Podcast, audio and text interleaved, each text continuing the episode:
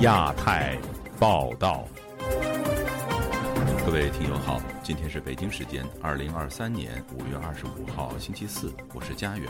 这次亚太报道的主要内容包括：兰州大学学生断章取义告密老师，社会举报现象沉渣泛起；中国官媒与香港特首助攻，国泰航空服务人员被解雇。钟南山发出警告：中国第二波疫情将导致每星期数千万人感染。日本芯片禁令剑指中国，杀伤力更甚美国。“一带一路”十周年，参与国面对债务陷阱难以自拔。接下来就请听这次节目的详细内容。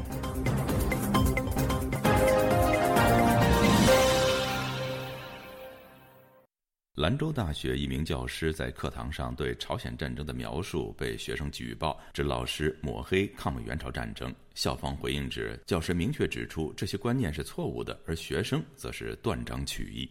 详情，请听记者古婷的报道。本周一，兰州大学一名教师在课堂上向学生讲授对朝鲜战争的评价时，以网络观点为例，指出这些观点是错误的。其中包括朝鲜战争已经过去六十多年，至今中国官方不愿对这场战争做出客观的评价等等，却成了教师的观点，指该教师抹黑抗美援朝。周二，兰州大学校方在微博发文称，五月二十二日网传我校历史院某课堂讲授的内容不当，经调取课堂视频与上课学生核实。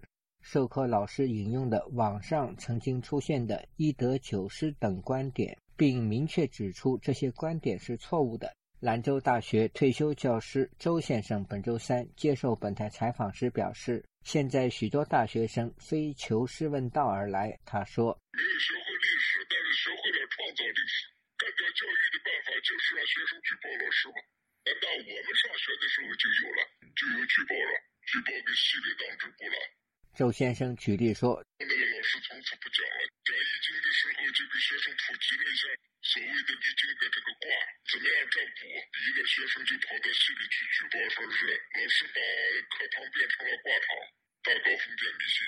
结果现在老大没有人讲易经了，那个老师从此不讲了。”此前，有微博网民发文称，有老师在课堂上解构抗美援朝，并贴出有关抗美援朝一得九失的课堂讲义。但在兰州大学校方发出声明后，众多网民指责有人断章取义，将告密文化发挥得淋漓尽致。安徽前检察官艺人是沈良庆接受本台采访时表示，在历史上，武则天为了篡权发明了举报箱，大搞特务政治，就是鼓励告密。共产主义集权国家都是那些警察国家，实行特务政治。历史上，武则天为了专权发明举报箱，重用酷吏大搞特务政治，就是鼓励告密。共产主义集权国家都是警察国家，实行特务政治，所以鼓励告密，败坏人性。但在不同时期，这种特务政治形式还是有所不同的。文革时期，告密之风最盛行，上下级之间、同事之间、老师跟学生之间，甚至夫妻反目、父子成仇。沈良庆说，近年来学生告老师现象再次盛行于高校，此乃大环境所决定。告密现象决定的，所以在我看来，与其说它反映了人性之恶，不如说，呃，制度之恶鼓励了这种人性之恶。另外，有网民近期翻出2015年上海复旦大学教授冯伟所谓的公开为日本洗白的言论，有网民甚至说。要判冯维的死刑，引发其他网民反击。香港城市大学哲学博士徐全认为，作为曾经留学日本的学者，冯维被攻击是意料之中的。他说：“最令人担心的情况是中国社会内部的对立和断裂。从效果事件中可以看到，举报者的个人资料被公开上网，被不断滋扰。官方塑造的爱国图腾冯金也被举报侮辱解放军。”自由亚洲电台记者古婷报道：香港国泰航空空服人员被指歧视非英语乘客的事件已经演变成政治事件，国泰航空立刻解雇了涉事的员工，而中国官媒、网民和香港特首则猛烈抨击国泰。国泰工会表示，对空服人员要面对不实指控感到痛心。也有评论指事件被政治化，与北京要推行大普通话运动有关。详情，请听记者陈子飞的报道。有中国网民周一在小红书公布一段录音，内容是国泰航空周日从成都飞香港的航班，几名空服人员在后舱用英语交谈的内容。有旅客把毛毯的英文说成地毯，又说不能用英语说毛毯就不能拿到等，批评他们的言行不尊重，已向航空公司投诉。事件立马变成中国网络的热门话题，大批网民指责国泰和相关的空服。新华社和人民日报等官媒也有报道和发评论。侠客岛时评先发文再拍视频。中国的旅客是香港服务业的衣食父母之一，员工歧视说普通话的人，国泰航空不能只是道歉，应该要用重拳整顿。内地乘客是国泰的基本盘。无论从哪个角度来说，歧视说普通话的乘客都是纯纯的吃饭砸锅。似乎在公司文化里呢，还保留着崇拜洋人、尊重香港人且瞧不起内地人的优越感。现在还想着搞崇拜英语而瞧不起普通话的那套，以后啊，可有的亏呢。国泰航空两天内三度发文道歉，并在表明调查事件的同一天，已经把相关的三名员工解雇。香港特首李家超在广州出席一个活动致辞时，也主动回应事件。批评国泰的空服人员言行恶劣，这些恶劣言行，我感到非常痛心和失望。这些不敬的言行破坏香港形象，伤害香港内地同胞感情，是严重事件。本台拿到国泰空中服务员工会向会员发的内部电邮，表示空服人员需要面对很多不实指控和传言，感到心疼。形容员工本希望公司能保护自己，最终的结果让人伤感和遗憾。在国泰航空工作多年、化名书省的空服人员对本台表示，有关的录音只是有人透露。把空服人员闲聊的内容公开和投诉是以言入罪，质疑国泰只是用了几个小时调查便解雇被投诉的人是不公平。国泰说要调查事件，但几小时后就说员工违反公司守则而解雇。不符合正常程序的调查，只会造成人心惶惶。事件根本没有原告，用一段透露和没有前文后理的录音，就说空服员歧视不说英语的旅客是上纲上线和以言入罪。我们在飞机上以后都不敢说话。时事评论员曾志豪表示，他的朋友也是坐同一个航班的旅客之一，证实当天飞机上有其他国籍的空服人员。郑志豪担心事件会变成官方在整顿香港。借口在香港做官的群体觉得这个也是一个整顿的好机会。中国独立政治学者陈道云表示，官方刻意借事件既不去除香港的殖民化，以及在香港推行大普通话行动。这个香港国安法颁布以后是第二次回归，要经历过一场脱胎换骨，从思想、语言、文化都在进行重构。官方他实际上是在有意的引导这个舆论，推波助澜，在香港推行去殖民化。就亚洲电台记者陈子飞报道。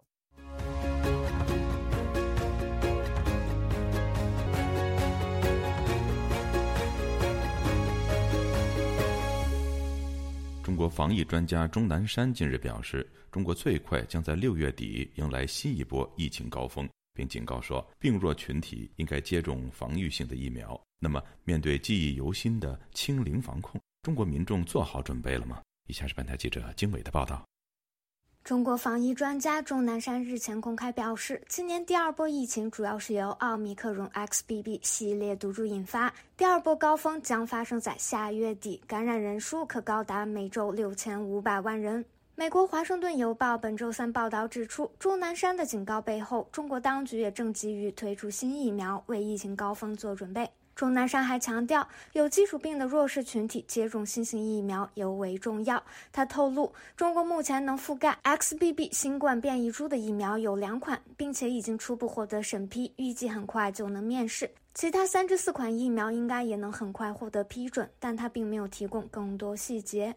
美国智库外交关系委员会全球卫生问题高级研究员黄延中说：“接种疫苗固然重要，但无需过度渲染疫苗的预防效力。它的应该是更为温和，我想也不会对社会经济也造成很大的破坏。”我觉得就是这种疫苗肯定应该是有这样的必要，但是呢，就是说也不能够过度强调，就渲染它呃如何有效预防。因为我们看到目前为止的话，呃，疫苗的这种有效性主要是我们说的在考虑在防重症方面，啊，一味的强调啊预防性可能就是不是很准确。中国官媒高调宣传的新型疫苗似乎并不能赢得公众的普遍信任。中国红十字基金会前高管任瑞红告诉本台，有鉴于第一波疫情造成的冲击，此次中国公众难以重拾对国产疫苗的信心。这最新的疫苗，我觉得它就是还是在变种病毒的基础上给它升级了一个灭活的一个疫苗，还是就是原来的那种疫苗，所以在这种情况下，应该不会有特别大的改善。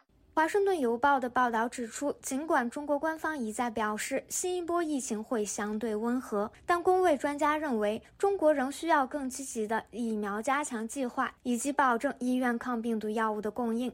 黄延忠也强调，重启此前严苛的疫情防控措施是毫无必要的。他认为，中国医疗系统对于基本的家用抗病毒药物供应较为充足，但针对利托那韦等重症特效药的储备报销工作还需加强。比较严苛的这些措施，实际上已经没有必要。侧重点还是要在打疫苗、引进有效的抗病毒药物，采取就是一些，比方预防，还有一些预防措施，像戴口罩这样基本的这些措施，如果到了的话，实际上就没有什么可担心的。其实，任瑞红同样认为，一方面是居于民怨，另一方面是各地财政缺口过大，中国当局难以重启过去强制性的防疫措施。北京疾控中心发布的疫情周报显示，自上月二十四日起，北京市新冠病毒感染反超流感，重返传染病病种排名第一。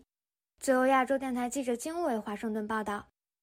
继美国针对半导体芯片寄出对华禁令之后，日本也将从七月起限制二十三种关键芯片制造设备出口。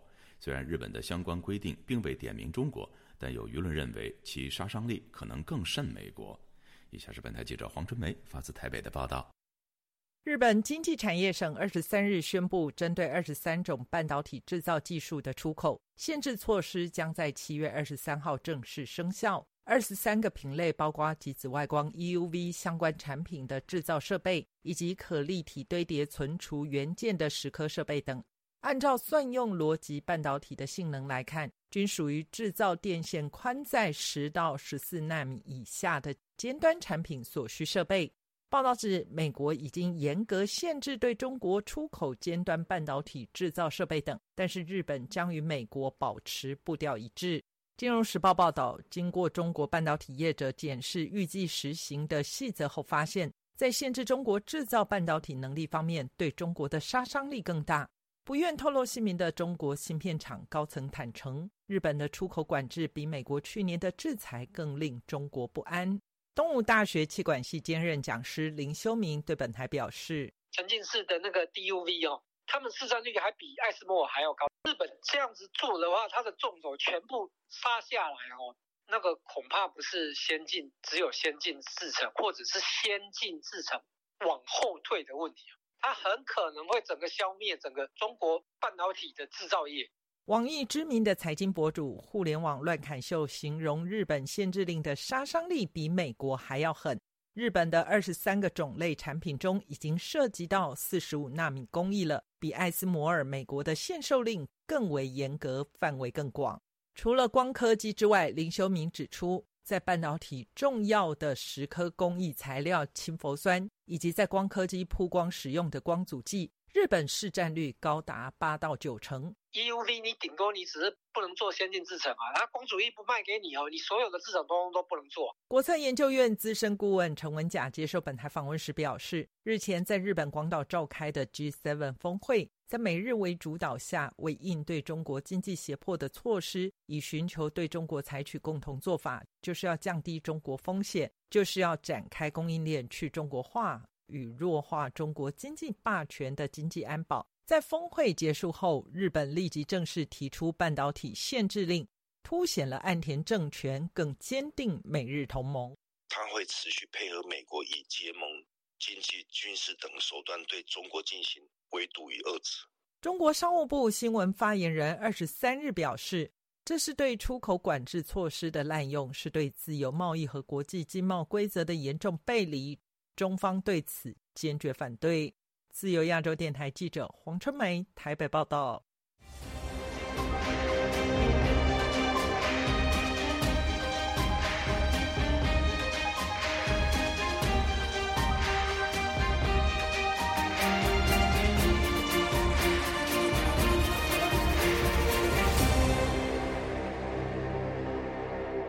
中共领导人习近平在二零一三年提出“一带一路”倡议后，中国以协助发展为名，将其政治和经济影响力深入诸多发展中国家。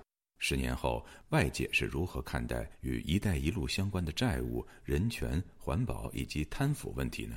以下是本台记者唐媛媛的报道。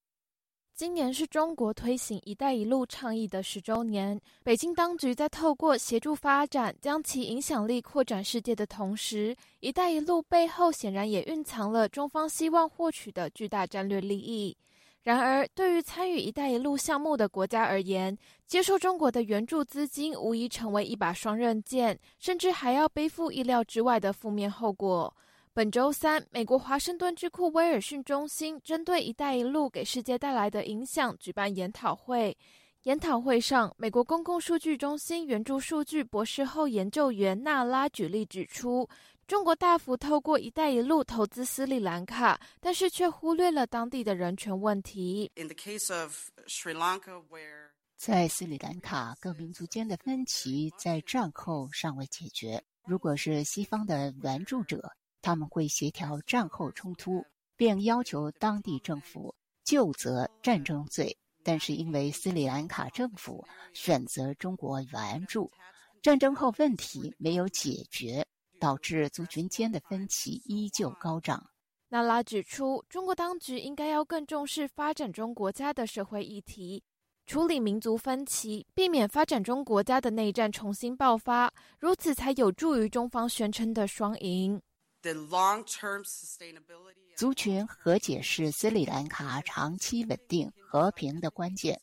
中国需要衡量如何援助斯里兰卡。我相信受援助国如果有办法偿还债务，这会有助于中国利益。如果受援助国重新打起内战，他们能偿还中国债务的可能性就会降低。荷兰莱顿亚洲研究中心高级研究员陈茂修也在会上指出，中国当局过于相信透过发展可以解决一切社会问题，但是事实上，经济的发展并不能解决一切问题。Environmental challenges, local problems with civil society，像是环境问题与民间的冲突。缺乏与当地群众的沟通、负债问题等等。研讨会上，援助数据高级研究分析师索利斯还指出，中国当局透过“一带一路”项目，以多种方式协助发展中国家的威权政府进行数位监控。像是通过立法或是政府组织来控制电信领域。毕竟，中国政府对境内的电信领域有全权掌控的技术。我们发现，许多发展中国家直接将中国和俄罗斯的相关法律复制，让法律为当权者服务。自由亚洲电台记者唐媛媛华盛顿报道：一位赴中国东北农业大学就读博士生学位的哈萨克国籍女子，两个月前被哈尔滨警方指隐瞒了中国公民身份申请签证，属双重国籍。该名哈萨克女子说，当局将她软禁在宿舍十三天。除了提供水，没有提供食物。他的身体至今还未恢复正常。不过，该留学生的导师则否认此事。以下是本台记者古婷的报道：早年从新疆塔城移居哈萨克斯坦的哈萨克斯坦国籍留学生江布塔，本周向自由亚洲电台投诉，他就读位于哈尔滨的东北农业大学博士生期间。当地警察和校方指他隐瞒了中国公民的身份申请签证，又指他持哈萨克斯坦签证属于双重国籍，将其软禁在学生宿舍内十三天。他对本台说：“他们跟我说，我们看了你的护照，写了你在中国出生了吗？跟我说你用了两个国家的身份。”你是不好的人。二零一一年的时候，你出国了一个国家，你那个时候用了中国的身份证，还有哈萨克斯坦的身份证。回忆被软禁期间的遭遇，江布塔说：“没有饭就喝水，就喝水了。他们说你不用出去外面，我就十天没吃饭，就是喝水了。然后我的身体特别不好，走了五分钟以后，我真的做不了。”本台记者就此致电东北农业大学，向江布塔的博士生导师王刚毅查询此事。对方表示，校方不会软禁江布塔。他对本台说：“怎么可能呢？不可能的事情就没有的事儿。如果您能如实的去报道的话，呃，恕我直言，请您谅解啊。这个事情是不可能的。我是他的导师，整个过程里面呢，更细节的情况我不太了解。但是据我所知，这种情况。”绝不可能。他从他的国家回来，我还在一直找他，因为我们需要去沟通他的研究计划。但是这个过程当中，他一直没有回复我。他主动联系我的时候跟我讲，可能没有奖学金了。我说为什么？他说因为呃，他超出了应该的学制年限，是三年。王刚毅说，他愿意把研究经费给江布塔，以弥补失去奖学金的损失。对于警方指江布塔涉双重国籍被调查。王刚毅说：“学校没能力做资格调查，而警方是否调查他并不清楚。”二零零六年，江普塔随父母移民哈萨克斯坦。二零一零年，江普塔取得哈国国籍。在此前后，江普塔在哈萨克斯坦先后获得了大学本科和硕士研究生学位。二零一八年八月，江普塔被东北农业大学录取读博士。九月，他在中国新疆注销了户口。关注此事的哈萨克阿塔朱尔特志愿者组织创办人塞尔克坚对本台说：“早在去年，他已认识江布塔，得知其遇到哈尔滨警方骚扰，于是劝哈布塔放弃学业，返回哈国。”他说：“他一直在这个精神的压力最大，那个十三天管的。”他的那个农业大学的那个那个负责专门负责外国留学生的那些呃官员们，中国的官员一般都是国家安全局的工作人员负责这个外国留学生，这是中国的一一贯的这个做法。上周六回到哈国的江普塔表示，他要求校方支付给他因被软禁而造成的身体伤害的治疗费，并呼吁其他哈萨克斯坦留学生在中国要注意安全。自由亚洲电台记者古婷报道：中国网红 Jack 带着母亲赴台湾治病一个多月，并发布了三十多条视频，记录台湾与中国的就医差异，引发台湾民众的关注。近日，Jack 的母亲不幸病逝，不少素昧平生的台湾网民也表达哀悼。今天，本台记者夏小华发自台北的报道。今天是五二零，我很享受我妈妈跟我一起把梦想实现在台湾了。我特别感谢三军总医院的医生以及护理人员。谢谢所有人。Jack 的公开日记频道主 Jack 四月初和父亲陪同罹患急性骨髓性白血病的母亲到台湾三军总医院治病，将近一个半月。他以直播记录在台湾的医病经验和见闻，受到台湾媒体报道和台湾网民的关注。五月二十号，Jack 的母亲病情恶化，经过急救无效病逝。Jack 在第三十五集直播母亲病逝病床前，他泪诉：“照顾好自己啊，到那边照顾好自己。”啊，儿子，对不起你啊！这是咱俩最后一次拍合影了，啊！你走了以后，我还是妈妈。Jack 还在该视频中提到，台湾的一切都很像一场梦。妈妈超级喜欢台湾，以后没有妈妈了。我妈很好，在台湾没有受罪，她也看到台湾风景了。谢谢台湾所有朋友，也谢谢我妈。以后台湾是我的家。河北也是我的家了，我在河北能找到你的影子，在台湾我也能找到你的影子。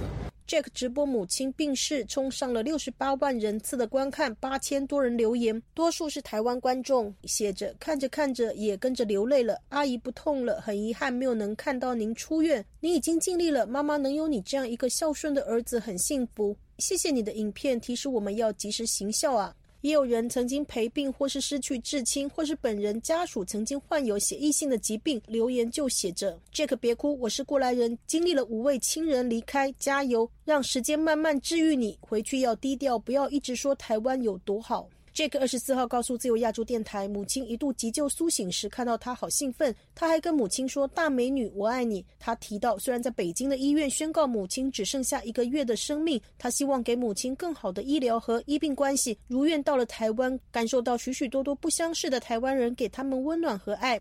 Jack 在最新一集公布母亲灵堂的地点和开放时间。第一天上午就有约二十多名的台湾人前去上香悼念、折纸莲花祈福，或是招呼其他的网民陪伴 Jack 父子。多数都是第一次见到 Jack 本人，Jack 连声称谢。其中台北人刘先生接受自由亚洲电台采访提到，一直看到他在北京住院的时候，一直被医院催。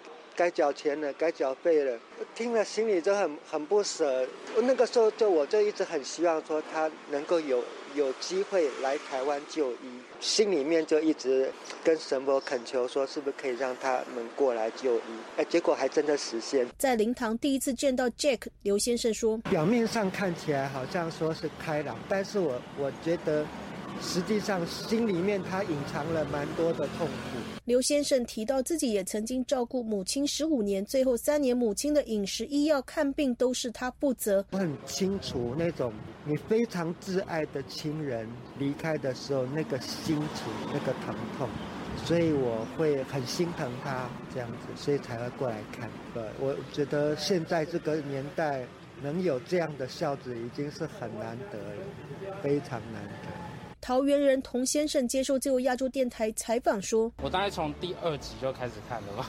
对，印象最深刻的是我觉得文化冲击的部分吧。对他们而言，对，就是到台湾可能有很多，比如说对于人呐，或者说对很多事情处理方式的文化冲击，过来治个意啦。毕竟对他来讲，怎么说都不是他熟悉的地方。” Jack 在台湾直播视频主题包括：台湾医生竟然想办法给病人省钱，台湾的健保大陆人羡慕坏了。台湾最大的感受，自由。台湾的电视台竟然可以骂政府，台湾政府竟然给台湾人发六千。我要成为台湾人等等。杰克搭捷运就医，在路上直播，常被认出，跟他加油打气，一家三口的知名度窜升。杰克的公开日记涨粉到了八万多人。Jack 常在视频感谢台湾朋友，默默的送营养品、寄各种东西给他的妈妈买衣服。在两岸关系紧绷之际，此一台湾人关心大陆人、大陆人感谢台湾人的现象显得突出，但也招致有中国网民酸他舔台湾。Jack 因为订户增多，获取广告收益和网民赞助遭到举报。他在三十四集曾经说，恐怕要被驱逐出境。事后移民署官员向他说明，在台湾做直播不违法。海峡交流基金会副董事长邱垂正二十四号接受自由亚洲电台采访，就表示：“就直播这个事情呢，并不涉及到目前违反什么法令，他也不会因为直播这个事就必须要离境，并没有这回事。主管机关移民署也已经向他说明。”自由亚洲电台记者谢小华台北报道。听众朋友，接下来我们再关注几条其他方面的消息。据路透社五月二十四号引述独家消息披露，俄罗斯三位顶尖超音速导弹技术专家被控向中国泄露机密，涉嫌叛国罪。俄罗斯议会上个月投票决定，将叛国罪的最高刑罚从二十年提高到无期徒刑。据维权网和中国人权律师团发布的消息，重庆律师何伟已经接受于文生家属的委托，但他在五月二十四号前往北京市石景山公安局递交委托手续，却被无理拒绝。而后，何伟前往看守所会见，又被以需要预约和提供更多亲属关系证明而被拒绝。著名人权律师于文生和妻子许燕在今年四月被刑事拘留，罪名是寻衅滋事。中国交通运输部五月二十四号表示，中国南海海上安全中心在南沙群岛火爱礁、牛阿礁和南薰礁附近的海域布设了三座灯浮标，这三座岛礁都位于中国与菲律宾存在主权争议的海域。菲律宾海岸防卫队五月十四号宣布，已经在其二百海里的南海专属经济区内的五个地区设置了五个悬挂国旗的导航浮标。以宣示对南沙群岛的主权，其中包括2021年有数百艘中国海上民兵船在当地停泊的牛阿礁。听众朋友，这次的亚太报道播送完了，谢谢收听，再会。